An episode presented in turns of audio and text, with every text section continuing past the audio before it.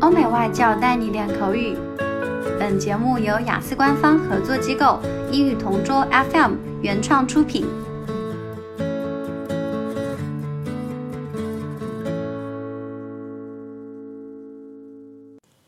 Describe an occasion when the weather prevented your activity. Fortunately, I haven't been affected by bad weather too many times in my life, but one time when my trip was cut short by a storm was when I was hiking up Mount Fuji in Japan a few years ago. In 2013, my friends and I went to Japan.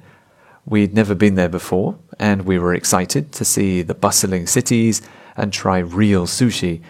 But another activity we really wanted to do was climb the famous Mount Fuji. We booked a tour online, which would take us from Tokyo to the mountain, where a guide would help us reach the peak and see the sunrise.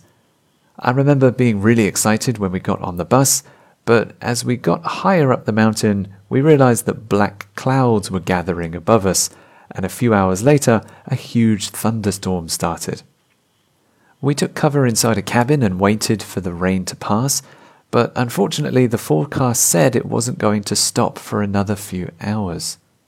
It was quite frustrating because we were so close to the top, but our guide said it was too dangerous to keep climbing because the trail was slippery and it was getting dark.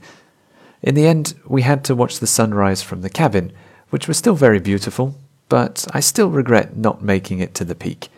So if I go to Japan again, I'll definitely check the weather first before I start climbing the mountain.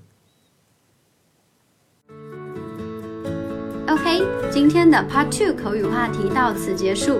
想要免费获取一到四月雅思口语完整题库的小伙伴，可以关注我们微信公众号“英语同桌”，回复关键词“口语题库”就可以啦。